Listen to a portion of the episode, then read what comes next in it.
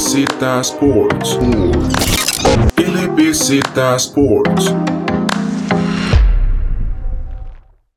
Bienvenidos y bienvenidas a un episodio más de LBZ Sports y ahora vamos con la NBA, donde hemos tenido tal vez no muchas noticias en esta última semana. Tenemos un par un poco relevantes en cuanto a lesiones de ciertos jugadores en algunos equipos y como siempre veremos a ver algunos de los equipos cómo se han ido, han ido desarrollando en la última semana, qué equipos están en algunas rachas ganadoras, cuáles necesitan mejorar para lo, lo que se aproxima eh, conforme avanza la temporada. Y obviamente como siempre la, nuestros jugadores de la semana. Y como todas las semanas me acompaña hoy Alejandro Chandi. Hola David, sí, otra semana de baloncesto, otra semana de NBA, se está poniendo bonita la temporada, vemos que de las dos conferencias han habido bastantes sorpresas y repasamos los partidos y un poco la tabla de posiciones. Empecemos con, con la cuestión de las lesiones, Alejandro, que este arranque de temporada no ha sido fácil para los equipos en cuanto al manejo de las plantillas, porque una de dos, o se topan con el COVID, que deja inactivos prácticamente a la mitad o más de la mitad del, de, de, los jugadores eh, en los equipos, o son las lesiones las que han, han estado impactando a algunos. Uno de los pocos equipos que no se ha visto tan afectado por esto de, del COVID como lo son los Portland Trail Blazers, al parecer llegó, como le llaman, el, el insecto de las, de las lesiones, donde ya vemos que tanto CJ McCollum como Joseph Nurkic están fuera por lo menos por prácticamente un mes, e incluso con Nurkic se podría esperar que el regreso sea apenas para terminar lo que es esta primera parte de la temporada.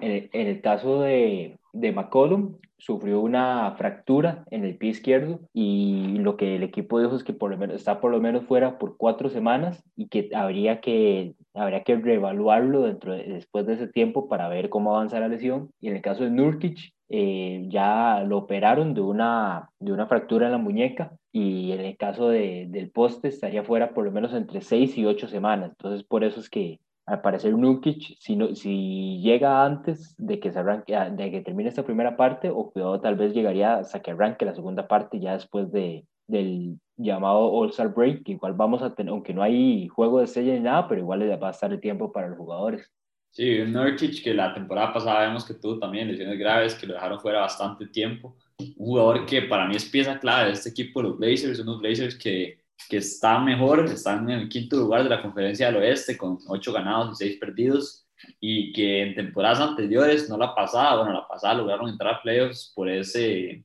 playing tournament que sacaron al equipo de Memphis, pero un equipo de Portland que antes de eso estaba siempre cerca ahí compitiendo con los Warriors, con los Rockets, con equipos que competían por el lado del oeste, pero que últimamente por las lesiones se ha ido cayendo y yo creo que una gran razón de eso es Joseph Nurkic, un jugador que es una de las bases de este equipo con CJ y Dame. Y yo creo que se le complica mucho al equipo de Portland sin, sin dos de sus estrellas, porque yo creo que no tienen una banca tan amplia como otros equipos. Sí, un Nurkic que pues ha tenido tal vez un, un, par de temporadas complicadas ya con el tema de las lesiones. Recordamos eh, a principios de, o a finales más bien de la, de la temporada 2018-2019, donde sufre una fractura en el pie que prácticamente lo dejó fuera por lo que sería lo que restaba de esa temporada y el arranque de la temporada que terminó en la burbuja, que incluso prácticamente gracias a lo de la pandemia y que tuviera el, lo de los playoffs atrasara tanto tiempo es lo que permitió que Nurkic volviera para el, para, en una mejor condición para ayudar a los Blazers a conseguir ese, ese, ese puesto en el play tournament. Pero que vemos que ahorita pues tiene otra vez una lesión y una lesión bastante grave que vemos el, el, tiempo de recuperación puede ser de un par de meses. Sí, un jugador que el talento lo tiene ofensivamente y defensivamente. Vemos que es uno de los grandes, tal vez más versátiles que hay ahorita, porque es muy grande y es un jugador que ofensivamente tiene muchas armas. Además de eso, es un jugador que sabe qué hacer con la bola. Vemos que también en sus temporadas promedia bastantes asistencias. Entonces, es un jugador que a mí me gusta bastante, que al equipo de los Blazers lo necesita, pero que vemos que en los últimos años las lesiones han sido una constante. Es increíble, pero cuatro tres años seguidos con lesiones constantes desde que llegó a la liga. Entonces es algo que complica muchísimo y más para un jugador alto y grande, que vemos que las lesiones también son bastante delicadas. Y es que como mencionas, Nurkic, que es una de las piezas más importantes que, este, que tiene este equipo, y esa temporada tal vez el aporte ofensivo no ha sido tanto porque apenas está llegando a los 10 puntos por partido, tres asistencias por partido, pero digamos, sabemos que el aporte de Nurkic, el, la presencia de él en la pintura, es el principal fortaleza que tiene, para, que tiene en su juego y la principal razón por la que es tan importante para ese equipo los Blazers, que ahora su campo prácticamente lo tienen que tomar o Enes Canter o Harry Giles, que en el caso de Canter sabemos que defensivamente hay mucho campo para mejora y Giles es un jugador que todavía le hace falta bastante experiencia como para suplir ese rol que tiene Nurkic en el equipo. Y vemos que en el lado de CJ McCollum, un jugador que para mí está teniendo fácil su mejor temporada en cuanto a estadísticas, un jugador que ya están diciendo que hasta muy cerca ahí de entrar a esa competencia por el MVP, un jugador que estaba, sus premios los tenía bastante altos y eso con Damian Lillard en la cancha, es que si, si no está CJ o no está Dame, alguno de los dos va a tener un usage y mayor cantidad de tiros tomados y con eso van a crecer sus estadísticas, pero era, estaba creciendo el juego de CJ y al mismo tiempo estaba Dame en la cancha y en el caso de Norwich también. Entonces me gustaba mucho lo que estaba haciendo CJ, que parecía que estos playoffs iba a ponerse la 10, iba a dar la cara en momentos importantes. Le pega una lesión que lo va a tener fuera un mes y es bastante negativo para él y para el equipo. Y en el caso de CJ, pues vemos que de hecho dimensionadas con, con números altos, ahorita promediando 27 puntos y 5 asistencias, que ambas estadísticas son career high para, para CJ. Vemos que ya está tomando un poco más el manto, dándole un poco más de, de respiro a, Dil, a Lillard, que vemos era el, es el, siempre ha sido el principal, la principal arma ofensiva de este equipo de los Blazers. Pero ahora con la lesión de CJ, pues el que le toca asumir, o por lo menos en la división titular, el que ha estado con un poco más de, de, tiempo y un poco más de minutos en la cancha, ha sido Rodney Hood, que pues esta temporada tampoco ha, ha jugado bien. Eh, todavía le falta, digamos, mejorar tal vez esa efectividad desde la zona de tres, que siempre ha sido tal vez su principal fortaleza, pero esta temporada vemos que lanza un 27%. Entonces, si tal vez eh, Rodney no, no responde tanto un Gary Trent, si hay que ver incluso la gran, eh, digamos, figura joven que ha tenido este equipo de, de los Blazers por ya un par de temporadas en Anthony Simons, que el equipo siempre han tenido mucha esperanza de él, de que se convierta en ese segundo, en ese segundo jugador por detrás de, de Dame para que sea como el, el, designado backup en la posición del point guard y cuando tanto CJ como Dame tengan que descansar puedan confiar en él para, para que pueda mover el, la ofensiva del equipo. Sí, un equipo de los Blazers, que es lo que está buscando, está buscando aprovechar que ahorita para mí tienen el mejor backcourt de la liga, porque ahorita está fuera Clay Thompson, entonces no podría poner ahí a Steph Curry y a Clay. Bueno, tal vez ahora con ese nuevo dudo, no lo había pensado, de James Harden y Kyrie Irving,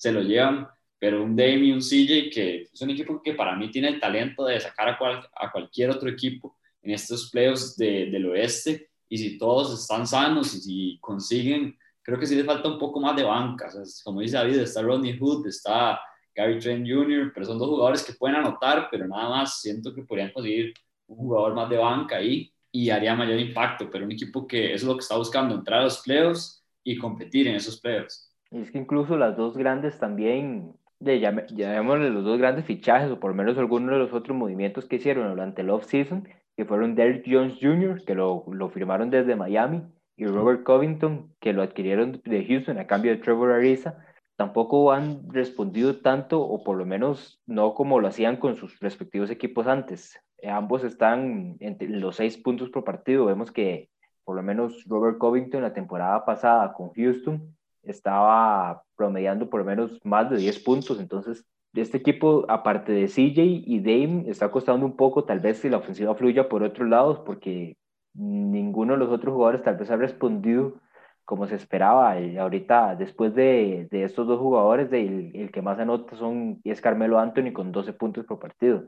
Y un Carmelo Anthony que es, ya, digamos, es, es, es, una figura en la NBA por todo lo que hizo antes, pero sabemos que ya no es el mismo que promediaba 20 puntos en New York. Digamos que ahora es un Carmelo Anthony que está adaptando tal vez ese rol que tenía un poco con el equipo de Estados Unidos en, en las Olimpiadas, que es de simplemente esperar un poco en, en, la zona de tres y esperar a que saquen el balón y, y anotar esos triples abiertos, que es un rol que le ha costado adaptarse, pero que por lo menos con Portland, última, con Portland últimamente lo ha hecho bien. Entonces, sí, ahora Carmelo, que es tal vez ese segundo, que es, ahora está en, en ese rol de catch and shoot, y es tu tercer jugador en anotación, pues va a estar un poco complicado para ese equipo de los Blazers, ahora que CJ no va a estar. Sí, yo creo que es el momento de eso, es el momento de, de que algún jugador haga el, el, el, paso adelante, el paso adelante y diga yo estoy presente y se ponga anotar más puntos, porque vemos el caso de Robert Covington, que estaba en los, en los Sixers también, en Filadelfia, y era un jugador bastante efectivo antes de estar en Houston. Después de a Houston,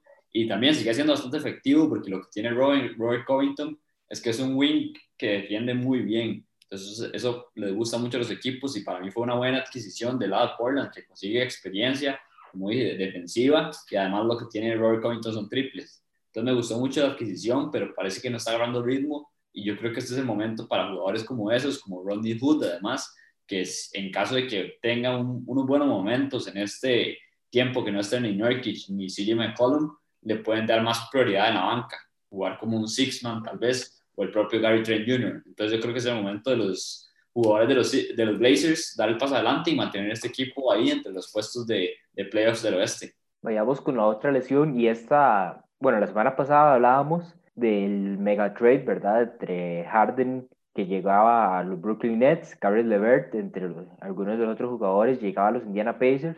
Todos los jugadores envueltos en ese trade, pues ya ahorita ya debutaron en el equipo, excepto uno, que mencionábamos a Caris LeVert, y es porque durante las pruebas físicas en, un, en una resonancia magnética se le detectó una masa, por así decirlo, en el riñón, por lo que entonces ahorita está sometiéndose a más, más exámenes para determinar un poco más exacto qué es, qué es lo que tiene, pero al parecer, pues, eh, dice, dice el mismo Levert que tal vez ese trade le salvó hasta la vida porque como vemos, es algo que acaban de detectar y que por lo menos si, si fuera a ser algo grave, se lo detectaron de forma temprana. Sí, una adquisición de los Pacers que los dos hablamos aquí, que nos parecía muy buena, porque Carrie Lambert es un jugador que en Brooklyn ha demostrado que puede jugar muy bien en esta liga, que promedia pues estaba promediando más de 20 puntos, un jugador que sabemos que para el 20 puntos se le hace fácil, es que tiene, es un anotador completamente y los puntos los consigue muy bien y además de eso, además puede asistir. Entonces, un jugador que para mí era bastante positivo para este equipo Indiana, que ya está haciendo las cosas muy bien, que ya tenía el equipo establecido y que tradea a un Víctor Oladipo por un Caris LeVert y para mí le sale barato porque Caris LeVert en un uno contra uno le gana todas las veces a un Víctor Oladipo que vemos que no ha sido el mismo desde la lesión. Algo que, que, esperemos que LeVert le vaya bien en todo que en todos los problemas de salud que está teniendo en este momento, pero que parece que, que la vuelta a las canchas está un poco lejos. Sí, lo, lo que el equipo pues da es obviamente de, forma indefinida. habría que esperar, tal vez me imagino, pienso yo que tal vez una vez concluida la primera mitad de la temporada y ya cuando la NBA anuncie cómo, cómo van a manejar la segunda parte del calendario, eh, tal vez para ese tiempo los mismos Pacers pues van a tener un poco más de respuestas con respecto a este tema de salud de Levert y tal vez ya para ese momento digan, ok, podría regresar en tanto tiempo, eh, tal vez ya tener un mejor diagnóstico, ver cuál, cuál es este problema de salud y poder dar un tiempo o, si, o determinar de una vez que por, por, lo menos para esta temporada pues no, no va a volver a jugar. Sí, un Caris Lavert, que vemos que es un poco más un plan a futuro para el equipo de los Pacers, pero que le vendría bastante bien que jueguen esta temporada porque unos Pacers que se están ubicando en la segunda posición del lado del este, con nueve ganados, seis perdidos. Vemos que ayer ganaron en overtime. Entonces es un equipo que lo está haciendo bastante bien, que está encontrando sus figuras en jugadores jóvenes, que ya pasó ese proceso de rebuild cuando se fue Paul George y ahorita ha encontrado figuras como el de Montes Sabonis, que ya vemos que la temporada pasada fue un jugador de All-Star y ahorita está subiendo los promedios y todo. Un Malcolm Brogdon, que vino del equipo de Milwaukee Bucks, que para mí es una ficha que el equipo de los Bucks dejó ir bastante importante. Desde que se fue, los dos dijimos que, que le puede costar caro y parece que sí, porque salieron a tradear a Eric Bledsoe por un Drew Holiday que para mí está al nivel de Brockton. Entonces es, es contradecirse un poco, era darle más oportunidad a Brockton y para mí a brillar un poco más. Pero un equipo de Indiana Pacers que está buscando sus jugadores, en, eh, sus estrellas en jugadores que no eran tan reconocidos. Vemos que Sabonis estaba en el equipo de Oklahoma City y era un jugador que prácticamente no tenía minutos, no era una estrella en ese equipo, además de que estaba Steven Adams y Enes Kanter en ese momento. Pero apenas llega al equipo, los Pacers le dan más, más la bola, más oportunidades y es un jugador bastante bueno en esta liga. Entonces me gusta mucho lo de los Indiana Pacers, que yo creo que si Caris LaBert logra volver, digamos, yo creo que este equipo hasta le puede ganar a unos Milwaukee Bucks en unos playoffs. Sí, incluso Alejandro, ahí faltaba mencionar también un Miles Turner que es un jugador que este, sí ha sido completamente desarrollado por ese equipo de los Pacers y que en esos momentos está para mí entre, entre los primeros lugares para el jugador defensivo del año, promediando cuatro blocks por partido y siendo la, una de las principales razones por la que este equipo de, de, los Pacers no tiene una defensa entre las últimas de la, de la NBA. Por lo menos los mantiene en un, en un, en un punto medio que podrían mejorar e incluso ser top 10, pero todavía en ese momento está en un punto medio y prácticamente gracias a Miles Turner que se ha encargado de ser esa, esa fuerza en la pintura que evita los puntos fáciles al, alrededor del aro. Sí, es que un Sabonis que ofensivamente es muy bueno, lo que decíamos, pero que defensivamente yo creo que no es tan efectivo. O sea, para ser un hombre grande no es tan efectivo como, digamos, un Miles Turner, Turner que esta temporada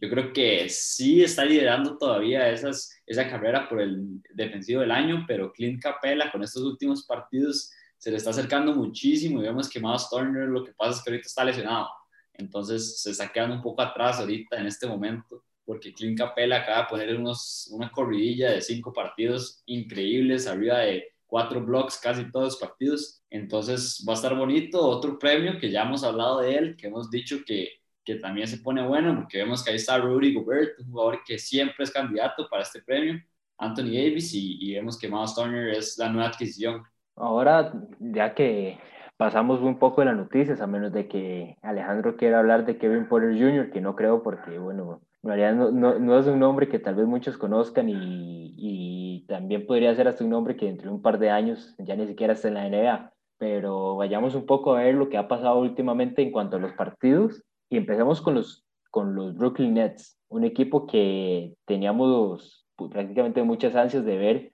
cómo se vería en este equipo de, de Brooklyn con, con Durant, con el mismo Harden, con, ya con Kyrie, Irving, que regresó hace poco al equipo. Y vemos que en lo que han sido los últimos cuatro partidos que han jugado, tuvieron, una, tuvieron dos victorias, una de esas contra los Milwaukee Bucks y la otra contra el Orlando Magic. Y especialmente en cuanto a los Bucks, hubo, hay un par de temas que, que está interesante tocar y empezando por el, el, gran partido que tuvieron los, tuvieron los dos eh, entre Harden con 34 puntos, Durant 30 puntos. En este partido tuvieron un poco más de aporte de Joe Harris y algunos de los otros jugadores eh, en el equipo. Y que lo que llama la atención, todos los jugadores titulares, Harden, de Andrew Jordan, Jeff Green, Joe Harris, Durant, con 35 minutos o más por partido, que eso es lo que este equipo de Brooklyn, porque vemos que en ese partido esos números y en el partido que seguiría contra los Cleveland Cavaliers, que perdieron en dos tiempos extra, Kevin Durant fue uno que jugó 50 minutos, igual que James Harden, que Irving 48 minutos, y aunque es un partido que tiene doble tiempo extra, que si ese equipo de Brooklyn, si tanto Harden, Durant y Irving, que son los, las armas ofensivas, no juegan más de esos 35 minutos por partido, va a estar complicado que, que, ganen, que ganen los encuentros y que eso los podría, los podría desgastar y darles problemas al momento de llegar a, a la postemporada. Sí, más que hay, hay dos jugadores que son clientes frecuentes de, la, de las lesiones, ¿verdad? O sea, está Kevin Durant y Kyrie Irving, dos jugadores que si yo soy el general manager, el entrenador, cualquier cosa de los Brooklyn Nets, lo menos que quisiera es escuchar eso, que Kevin Durant está jugando casi 50 minutos después de venir de la lesión que tuvo un Kyrie Irving que también muchas veces se lesiona. Vemos que ese primer partido que jugaron contra Cleveland, que fue en Cleveland, le hicieron el video de tributo porque Kyrie Irving, que estuvo todo el tiempo en el este con los Boston Celtics, nunca había ido a Cleveland. Eso dice mucho de lo poco que juega Kyrie Irving, lo mucho que se lesiona y lo mucho que se pierde partidos. Y eso que mencionas, incluso Kyrie sale de Cleveland, llega a Boston una temporada y media, por así decirlo, está un rato después de una temporada que sería la final, después de eso es agente libre y llega a Brooklyn, no, prácticamente no juega mucho lo que es la temporada pasada, que terminó en la burbuja, y, así, prácticamente son casi que tres años después que llega a Cleveland y por fin le hacen ese, esos famosos tributos que normalmente se le dan a los a jugadores cuando salen del grupo y del equipo y tuvieron cierta relevancia adentro. Sí, exacto. Para mí dice mucho lo que es Kyrie Irving, lo que ha sido en estas últimas temporadas en la liga jugador que es de altos y bajos y claramente en los últimos años ha sido constante los bajos. Un jugador que yo nunca he entendido cómo dejó a LeBron James. O sea, es que en Cleveland tenía un equipo que competía muchísimo, que le ha ganado un título al equipo de Warriors, a la dinastía. Y por lo mismo que le pasa mucho a las figuras, que se les sube un poco el ego y que quieren ser la, la figura del equipo, la número uno. Ahorita en, los Brooklyn Nets yo creo que es el 3, ni siquiera es el 2, porque James Harden es más figura que él. Entonces yo creo que a Kyrie se le devuelve todo y yo a este equipo de Brooklyn me gusta mucho porque son tres jugadorazos, dos jugadores que han sido MVPs y un Kyrie Irving que ha estado establecido en esta liga y que ha sido All-Star muchas veces. Entonces es un equipo bastante fuerte, pero que los dos decíamos que este iba a ser el problema de Brooklyn. Con, con tener tantas figuras, se iba a ir la banca y a mí me gusta mucho la banca de los Brooklyn Nets. Vemos que ahorita no está Spencer Dinwiddie por lesión y es un jugador que la temporada pasada fue muy importante y ha demostrado que puede ser efectivo pero con este trade pierde a Caris LeVert, que para mí era un jugador muy importante para estos Brooklyn Nets, y a un Jared Allen que también traía muchísimo a la mesa. Entonces, mm, el trade es bueno porque consigue otra figura, pero pierde, perdió muchísima banca y hay que ver cómo hacen para, para hacer que sus, sus estrellas puedan rotar un poco más, porque no es rentable que sus estrellas estén jugando más de 35, 40 minutos por partido y perdiendo, ¿verdad? Y perdiendo los dos partidos. son dos encuentros contra ese equipo de Cleveland que, que salen derrotados, principalmente por, bueno, en el primer partido Colin Sexton, en lo que fue ese, esos dos tiempos extras, anotó 20 puntos. Ni Harden ni Kerry, no había forma de que pararan a Sexton en lo que fue esos tiempos extras. Y ahora que mencionas a lo, de, lo del Jared Allen, me parece un poco, también eh, me llama la atención un poco, por lo menos ese primer partido de Jared Allen, 12 puntos, 11 rebotes, 4 tapas, que es lo, lo, que trae a Jared Allen también, a ese equipo de Brooklyn, el, factor defensivo, que ahora lo tiene Cleveland para ese encuentro, y que obviamente cuando tan, no, no, es lo mismo que tener a DeAndre Jordan, que ya los años le pesan de bastante, que vemos que más bien en el primer encuentro contra ese equipo de Brooklyn jugó apenas 24 minutos, me imagino por, más que todo porque el día pasado, el día anterior había, el partido anterior y había jugado 37. Y probablemente quedó un poco cansado, afectado, que ya es un jugador que más que los, los postes tienden a, a resentir un poco más el, el, desgaste con los años. Y también el, el otro punto que, que, venía con este equipo de Brooklyn, pues es, es eso, ¿verdad, Alejandro? Que vemos son, son dos partidos, bueno, prácticamente tres partidos ya desde, desde que Harden y, llega a ese equipo de Brooklyn, donde contra los, contra los Bucks les anotan 123, a los Cleveland vemos que en esos, con esos dos tiempos extra fueron 147 puntos, 125 el día de ayer contra Cleveland, entonces eh, también está esta parte defensiva donde que igual vemos que Mike D'Antoni que está en, el staff nunca ha sido tampoco un coach muy, muy enfocado en la defensa de ese equipo de Brooklyn. Cuando gana un partido va a tener que ser porque anota 130 puntos, 140 puntos y, y sea eso lo, lo, que consigan, que anotan mucho más que su rival porque defensivamente les va a costar mucho parar a los demás equipos. Sí, completamente. Sabemos que Kevin Durant sí es un jugador que defensivamente es muy bueno. O sea, es un jugador que tanto tapas como steals, como posicionamiento en la cancha, es un jugador muy bueno. Pero el caso de Kyrie Irving y James Harden no, no puedo decir lo mismo. O sea, James Harden que tal vez con los años se ha adaptado un poco más y ha conseguido formas de ser efectivo en la defensa. Tal vez con ese físico un poco más robusto que, que se le ha dado en los últimos años, ha conseguido ser un poco más complicado de pasar, pero un Kyrie Irving que, que no, no me convence ninguno de los dos. Y el problema es que digamos, Durant sí es bueno, digamos, sí puede aportar defensivamente, pero tampoco puedes depender de que Durant sea tu defensa principal. Y, y, aparte de eso, un Harden que ha mejorado bastante, pero ha mejorado en la, en la defensa de ayudas. Harden casi siempre cuando obtiene sus, sus steals, cuando obtiene eh, estas estadísticas defensivas, son más que todo cuando llega, cuando un jugador está de frente con el otro, digamos, son ayudando al, al, defensa, al primer defensa. Entonces vemos que si fuera a depender de Harden, que Harden sea el, el, el, en un uno contra uno, ahí es donde va a tener problemas si fuera en un posteo que Andrew Jordan tiene al jugador ahí y Harden entra por detrás, ahí es donde prácticamente es donde ha mejorado mucho en las ayudas, pero defensivamente en un uno contra uno es más complicado para Harden. Ajá, exacto, o sea, tal vez en un fast break sabe un poco qué más hacer ahí, tirar el manotazo en un momento exacto, pero no es un jugador que llame la atención por aspectos defensivos y no tiene por qué, porque ofensivamente es demasiado dotado. Pero este equipo de Rookie yo creo que no sé cómo va a hacer porque como decimos, es un equipo que tiene los jugadores, las tres estrellas, pero no veo que tenga un reparto para llevarse todo, para llevarse todo. Me refiero a, ganarse, a ganarle esos Lakers en la final, porque yo creo que son los favoritos para llegar hasta en el este. Yo creo que se le puede complicar muchísimo porque no tiene banca, no, no, tiene banca y no sé cómo va a conseguir banca porque ese cap space yo creo que se le limitó muchísimo con los tres de los más grandes contratos por, por este año, digamos, que tienen que pagar fácil de la NBA. Entonces yo creo que se le complica bastante al equipo de Brooklyn, que me gusta lo que está haciendo, pero tienen que encontrar formas de, de encontrar nuevas figuras y jugadores baratos. O sea, los jugadores tienen que salir de la nada, de la G-League prácticamente, para que puedan eh, mantener el equipo y, y ser protagonista en el este. Vayamos a otro, otro equipo que ha llamado un poco la atención en esta última semana y, y un equipo que en realidad pocas veces se habla. Siempre han sido como, digamos, es, este equipo de Utah ya siempre ha sido como un equipo que, pues ahí va, ahí, ahí, ahí está en, entre los, entre, sabemos que el puesto a playoffs lo van a tener asegurado, pero nunca se ha visto como un equipo contendiente al título en los últimos años, especialmente cuando Gordon Hayward sale del equipo, llega Donovan Mitchell, que todavía sigue siendo un jugador muy joven y por eh, parte tal vez ahí está un toque de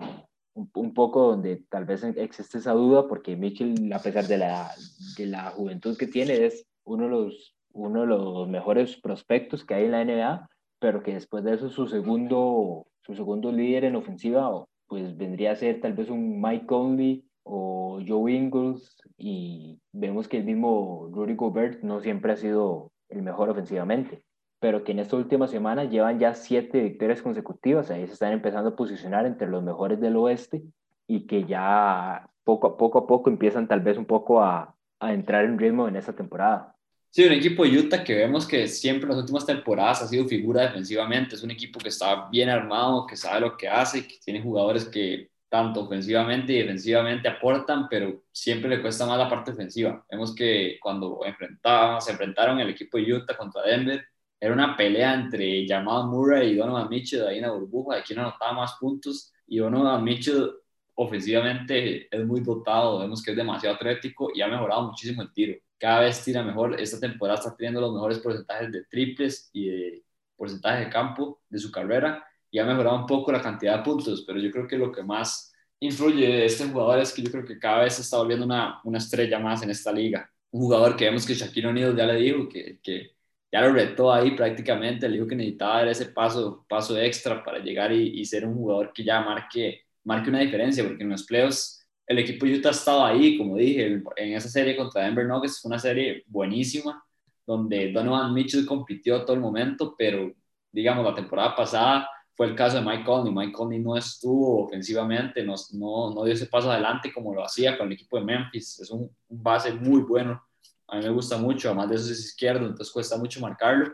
Y, y, yo creo que él es el que tiene que dar el paso adelante, pero también tiene que encontrar otro jugador. Vemos que Bogdanovich es un jugador que la temporada pasada estaba poniendo buenos puntos y se apagó esta, se está apagando. Entonces yo creo que el equipo de Utah, si bien necesita otro anotador, ya sea del banco o que fiche a alguien, yo creo que, que sí, que yo creo que no, necesita otro anotador o encontrar en su propio equipo alguien que, que quiera, que quiera tomar ese, un poco más ese rol protagónico a, a, la hora de la ofensiva. Con lo que mencionaste, Shaq, y eso es algo que en Estados Unidos últimamente ha dado un poco, un poco de debate, en el sentido de que Shaq prácticamente lo que dijo es, este, sos bueno y todo, pero no, no considero que, que seas ese jugador número uno para que un equipo logre el campeonato, pero que y que de hecho da, da, un poco de debate por el, tal vez porque Shaquille lo dijera al aire y se lo dijera prácticamente en la entrevista del, de fin, fin, del partido que, que, que prácticamente dijo Donovan que tal vez no es suficientemente, no es, no es suficientemente bueno, pero que es algo que en realidad a mí no me extraña tanto porque Shaquille es algo que lo hace a cada rato y que lo hace en realidad con muchos de los jugadores cuando quiere retarlo. Vemos que con el mismo Embiid,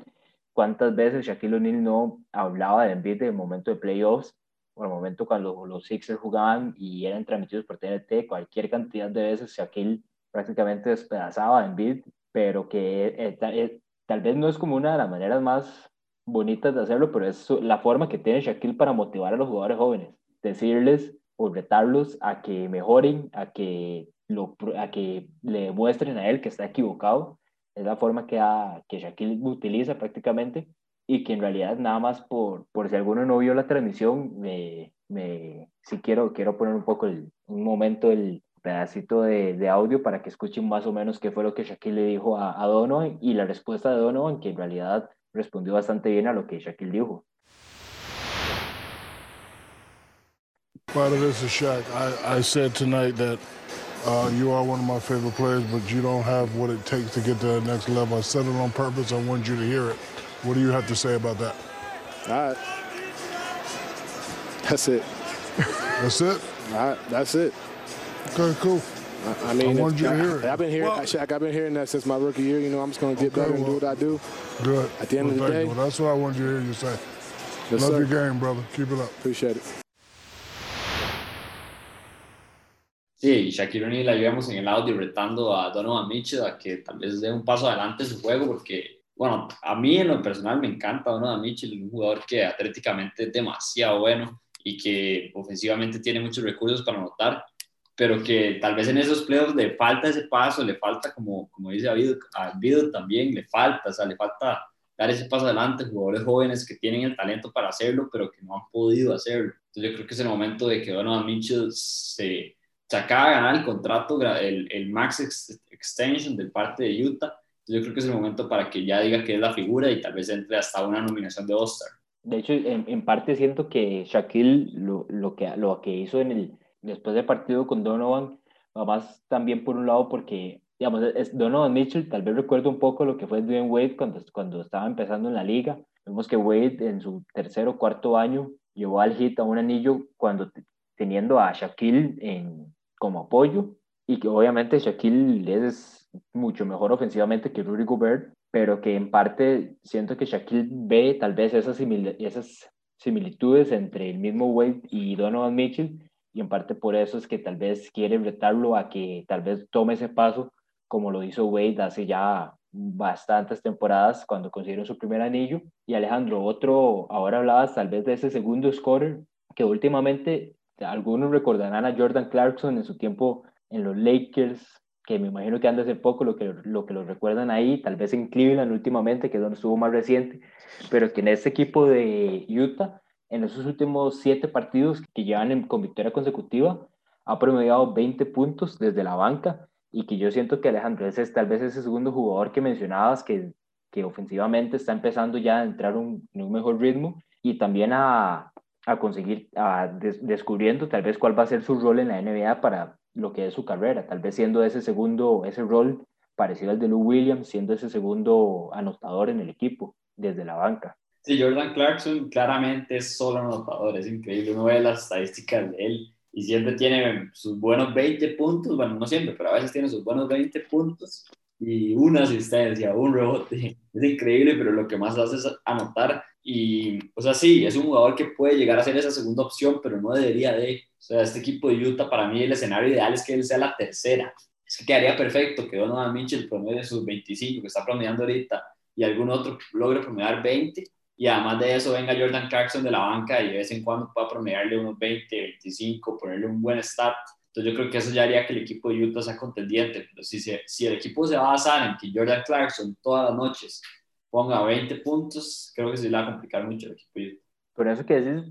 me imagino entonces lo que pensabas que este equipo de Utah ocuparía sería más un Conley o un Bogdanovich en esos, promediando esos 20 puntos, siendo ese segundo, segunda arma ofensiva, y que Clarkson obviamente saliendo desde la banca, con el rol, de, como el rol que, que tiene el mismo Lou Williams, o ahora, o el mismo Dennis Schroeder el año pasado con Oklahoma. Sí, exactamente. Es que en la NBA ahorita hay demasiados dúos. Entonces, digamos, ahí quién va a ser el dúo de Donovan Mitchell. Puede ser Rudy Gobert, pero ofensivamente, ¿quién va a ser? Si este equipo de Utah logra conseguir ese dúo, yo creo que, que sí puede ser bastante peligroso. Digamos, vemos en el equipo de Boston que ya consiguieron a Jalen Brown y Jason Tatum. O sea, es un dúo bastante peligroso que puede promediar arriba de 25 los dos. Y además de eso, en cualquier momento Kemba Walker puede meter más de 20. Entonces, yo creo que eso es lo que hace estos equipos tan peligrosos. Vemos en el equipo de los Sixers. Eh, ben Simmons, bueno, Ben Simmons no promedia 20, pero Ben Simmons pone sus puntos pero está Tobias Harris y Joel Embiid, que son dos, dos jugadores que pueden promediar esos puntos y lo están haciendo. Y además de eso, en cualquier momento, un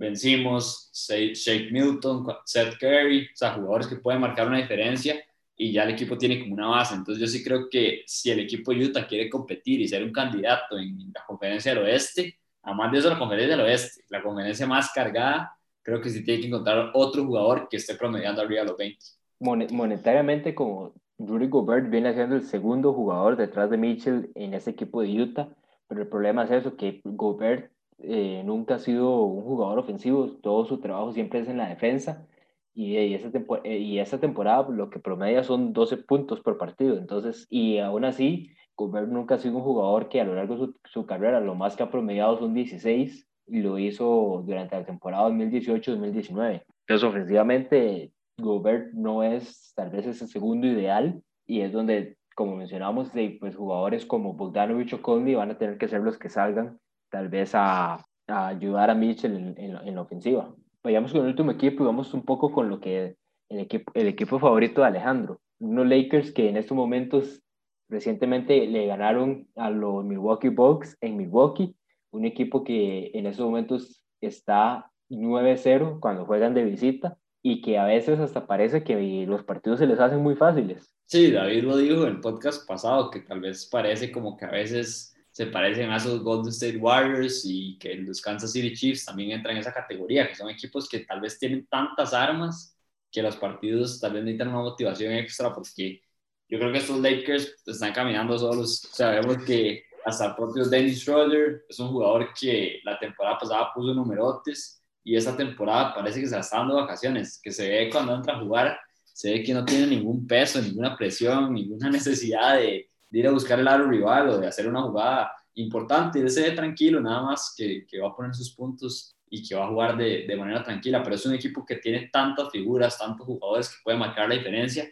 que yo creo que estos Lakers se están viendo todopoderosos en la conferencia del oeste y unos Clippers que lo están haciendo bastante bien, pero yo creo que igual siguen siendo los favoritos de los Lakers. Y yo no entiendo por qué LeBron James dijo que no iba a jugar casi nada esta temporada y está jugando todos los partidos. O sea, eso me está pesando un montón porque en un fantasy no lo agarré por eso mismo. Él dijo en la entrevista que no iba a jugar prácticamente la primera mitad de la temporada, que se iba a dar de vacaciones porque tenía Anthony Davis. Y yo dije, sí, LeBron James va a jugar 20 minutos cada partido, va, va, a estar ahí tranquilo, va a descansar un montón. Y no, está, está poniendo prácticamente números ahí de, de competencia y de conversación de MVP. Parece que quedó con un chip in the, in the shoulder de la temporada pasada y un jugador que, que me hizo una pésima jugada dando esas declaraciones, pero que el equipo de los Lakers tiene un equipo muy establecido y yo creo que tiene demasiadas figuras. Y Alejandro, y ahorita que, digamos, en el caso de LeBron, como mencionas, tal vez entrando todo, de momento está entre esos top 3 para MVP de lo que llevamos de la temporada, un jugador que prácticamente por solo el nombre ya se sabe que va a estar en, en esas conversiones de MVP. Aparte de eso, los Lakers ahorita en conjunto con los Clippers están en, en, las primera, en la primera posición. Ambos están peleando todavía esa primera posición en el lado del oeste, pero que si vemos bien los números de LeBron, como mencionabas, que, que esta temporada se le iba a tomar un poco más relax, sí lo está haciendo porque ahorita vemos, está promediando 32 minutos por partido y que es la menor cantidad de minutos que ha jugado en toda su carrera. Incluso, incluso son menos de cuando de su temporada rookie con los Cleveland. Y en cuanto a puntos, está promediando 24 por partido y que y también sigue, es uno de los, de los puntajes más bajos de su carrera, solo superada por cuando era rookie que promediaba 20. Sabemos, es un LeBron que sí se está tomando la temporada en modo, en modo relax, no, no, no siente tal vez esa, o sea, son pocos los partidos donde siente tal vez la necesidad de jugar con, en todas sus capacidades, tal vez como lo fue recientemente contra este equipo de los, de los Bucks, que anotó 36 puntos, anotando 6 triples de los 10 que lanzó. Tal vez en ese sí, sí estaban un poco más enfocado, pero creemos que es un LeBron que sí va a lo largo de la temporada en, en ese modo que decimos un poco más tranquilo, un poco más eh, yendo día a día, ganando los partidos a como, a como van, a como van ocurriendo y que aún así sigue estando, sigue estando tal vez en esa conversación de MVP porque vemos que es uno Lakers que de momento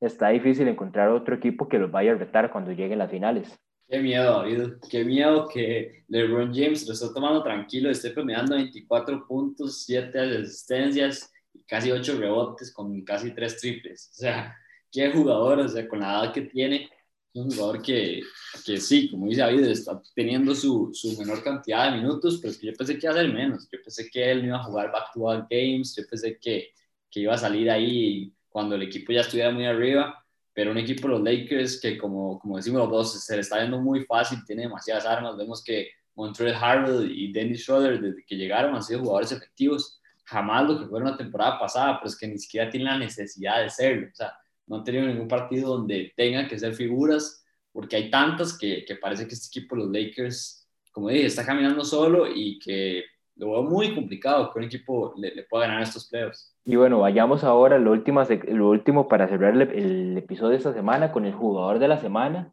Y esta semana los dos nos vamos por jugadores jóvenes, jugadores de que son dos equipos que en realidad eh, han sorprendido un poco, ambos en lo que es esta temporada. Y por mi parte, yo me voy con Colin Sexton, que como mencionamos, la, la razón prácticamente por la que este equipo de Cleveland le gana dos partidos a los Brooklyn Nets y que a pesar y que lo que ha sido los últimos días, por lo menos desde que grabamos el último podcast, en realidad solo ha jugado dos partidos, estuvo un tiempo lesionado, pero es que en los dos partidos que jugó, en uno 42 puntos, 5 asistencias, en el otro 25 puntos con 9 asistencias. Recordamos ese, e, en ese doble tiempo extra contra Brooklyn, anotó 20 solo en solo ese tiempo, o sea, anotó 22 en el tiempo regular y en lo que es tiempo extra anotó otros 20 puntos. Entonces, para mí, en un equipo de Cleveland que viene haciendo muy bien las cosas y que podría eh, tomar uno de esos puestos en playoffs, Colin Sexton viene siendo mi jugador de la semana.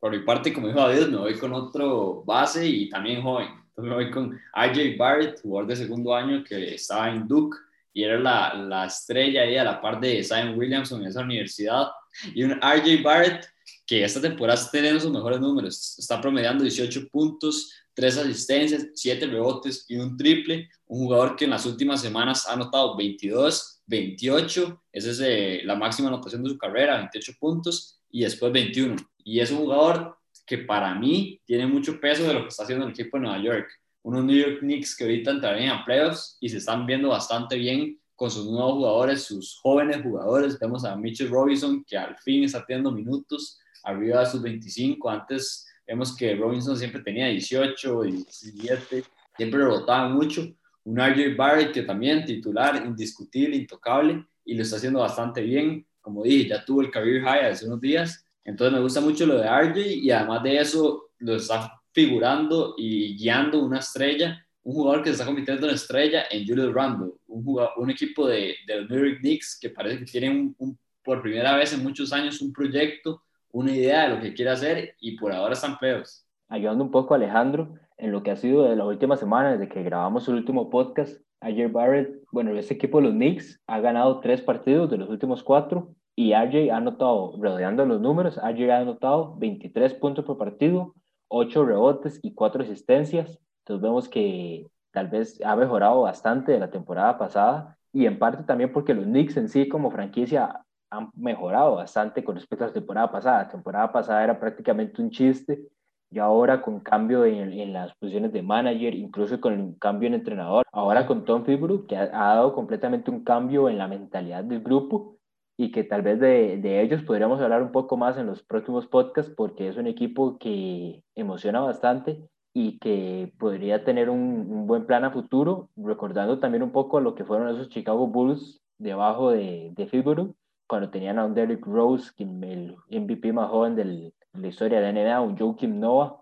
que defensivamente, que era un jugador muy joven también y defensivamente está, ya se estaba estableciendo en la liga, sube incluso hasta top 3 en, en MVP. Entonces, podrían ir por ese camino los Knicks y sería algo que pocas veces han visto los aficionados de este equipo. Sí, un equipo de Nueva York que, que, como dije, tiene un proyecto que por primera vez en años ilusiona y parece que es porque tienen una idea yo decía a principio de temporada que tienen demasiados jugadores jóvenes y que ya tienen que hacer una limpieza, tienen que ponerlos a jugar, ir viendo qué jugador sirve en esta liga, qué jugador tiene futuro en esta liga y qué jugador puede ser efectivo, porque vemos el caso de Alfred Payton, un jugador que también estuvo en Orlando Magic